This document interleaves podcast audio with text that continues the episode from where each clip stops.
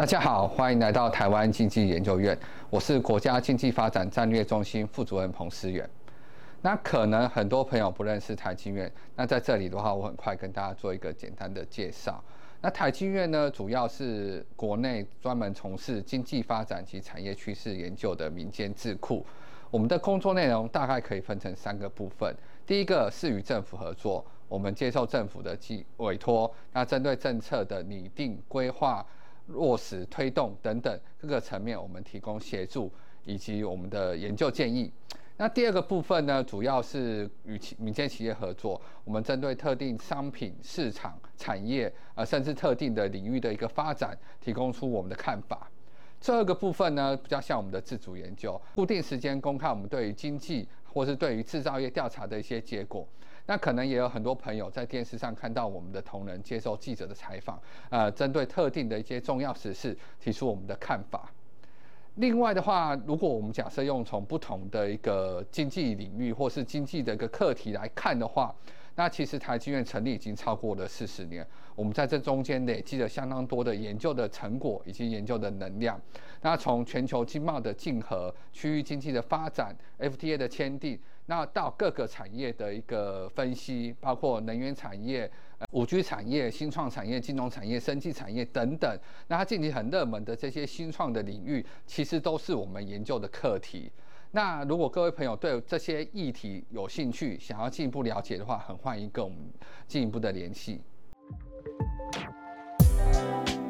接下来的话，就进入我们这次想跟大家分享的主题——数位经济贸易战。那这个呢，也是我们台经月刊元月号的一个社论。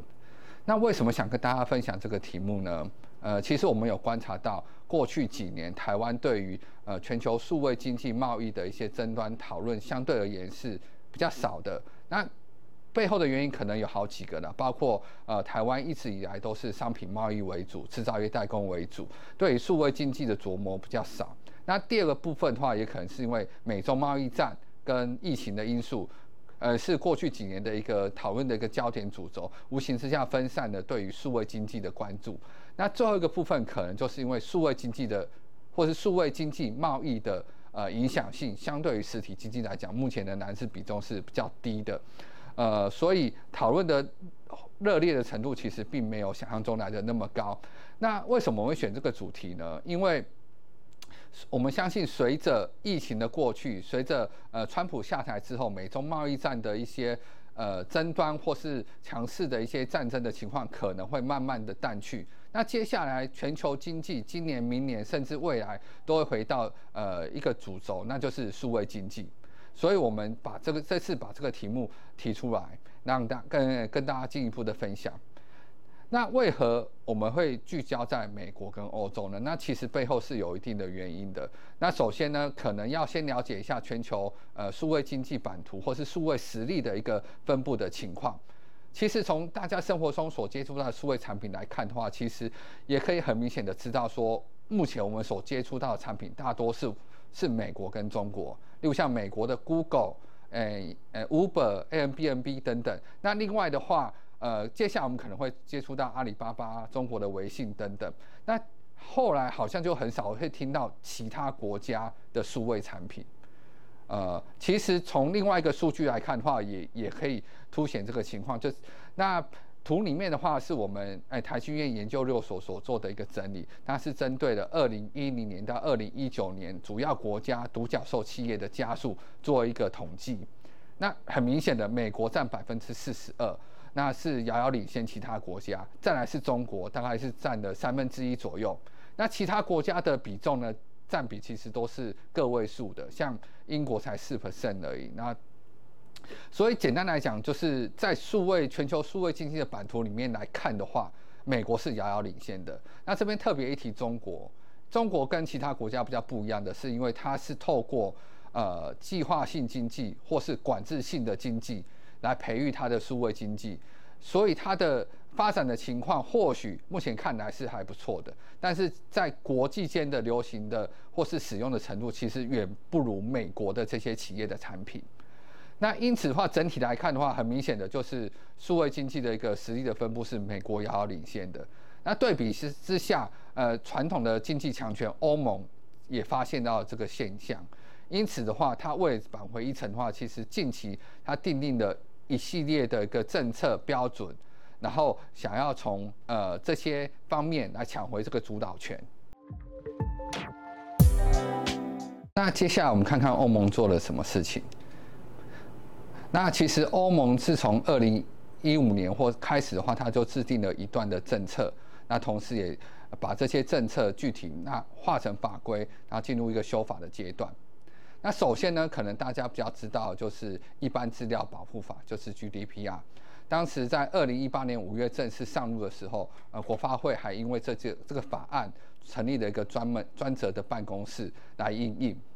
那不过这个法案上路以来的话，其实并没有一直都没有一个具体的一个执行。那直到二零一九年，法国的国家资讯自由委员会的话，它是有正式依据 GDPR 啊裁决 Google。违法，然后重罚了五千万欧元。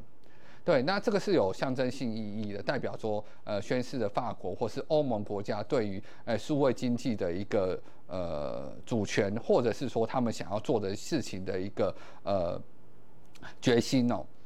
那第二个部分的话，也是讨论的蛮多的，就是数位经济税的部分。其实早在二零一零年到二零一五年之间，很多的国家或是很多的国际机构都有讨论这个议题。那 OECD 也将这个数位经济税纳入正式的研究，同时邀请了各国的呃重要的元首或者是首长来进行讨论。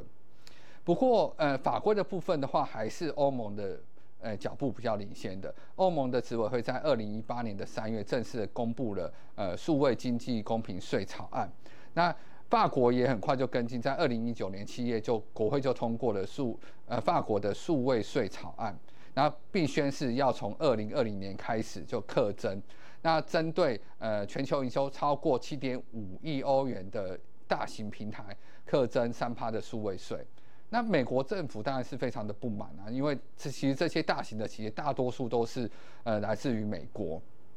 川普的话甚至会因为了因这件事情，还要求针对法国的商品进行三零一的开启三零一的调查。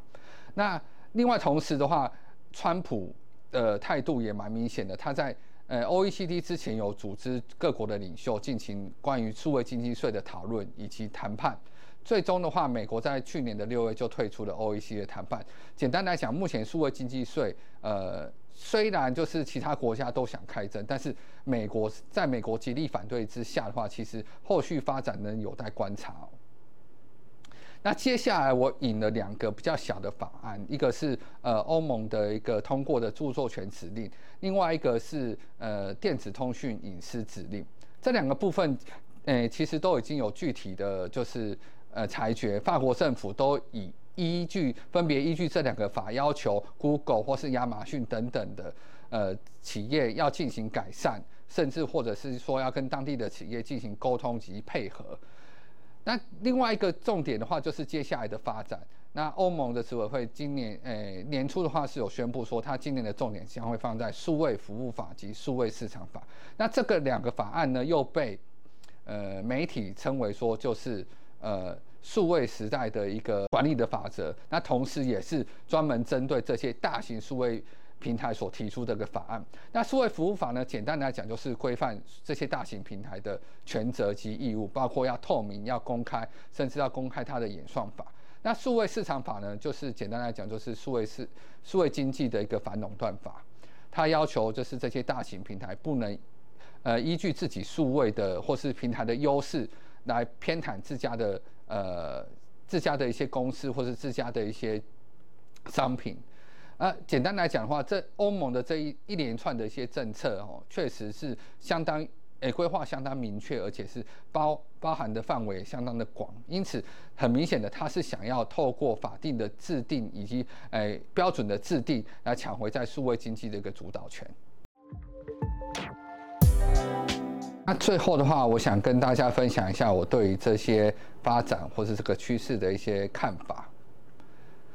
呃，那简单来讲的话，大家可以分成四个部分啊。第一，对，那第一个部分来讲的话，就是美欧数位经济的摩擦会怎么样的发展？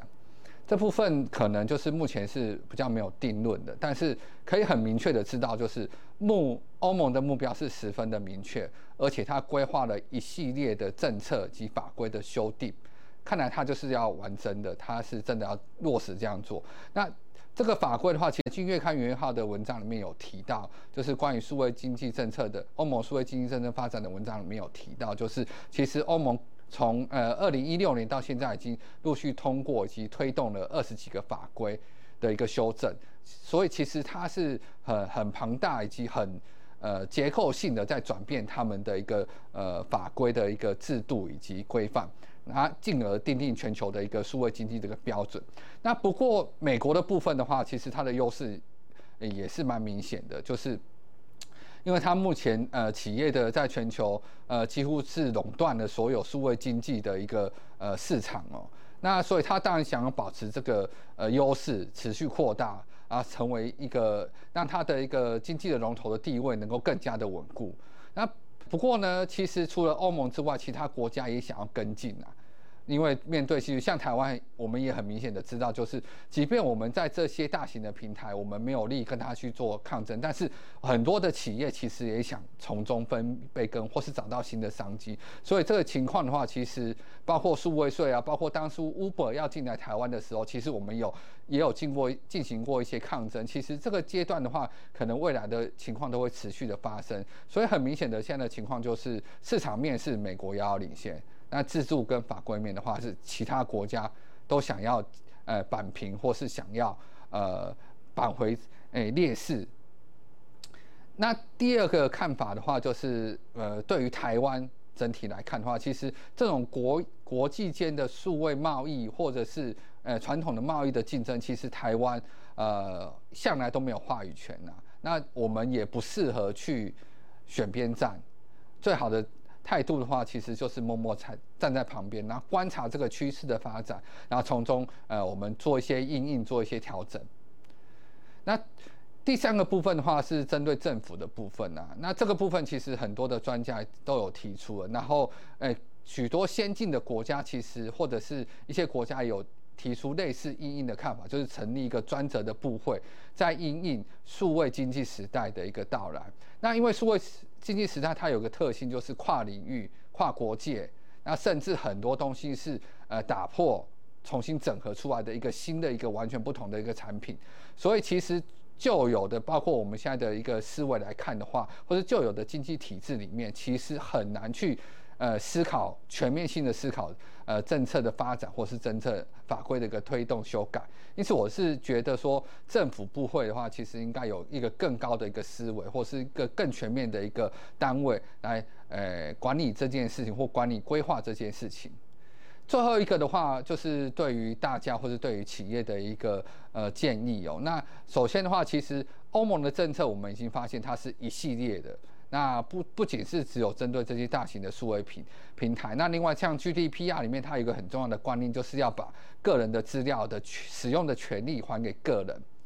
那这个部分其实就跟消费者呃使用的一些我们使用资资料的行为或者是习惯是息息相关的。那可能我们对这些一直以来都不是很重视，例如像我们放在 Google 平台上面的一些资讯，我们放在脸书上面的资讯，其实并不是。脸书或是 Google，所有权并不是在他们那边，而是在我们自己身上的。那欧盟现在已经把这个观念已经把它立法，甚至它要推动出来。所以我觉得未来的部分，其实我们可以思考，就是包括我们的资料的整合、资料的使用的权利是呃要如何使用。那对于企业来讲的话，其实就是欧盟的。一连串的一个政策及诶法律的规范，其实它是有风向球的定位。不论它是否会成为未来的标准，它目前跟美国这些大型数位平台的竞争的发展，甚至会以势必会影响到全球数位经济未来的一个呃发展的一个方向。所以我觉得是先了解这些政策，先观察这些趋势是不吃亏的。对，那以上的话就是今天的分享。那最后的话是。很希望就是听到大家对于我们台剧院呃的一些看法。那另外，如果想要听到其他的议题或是其他领域的部分的话，也欢迎留言让我们知道。谢谢。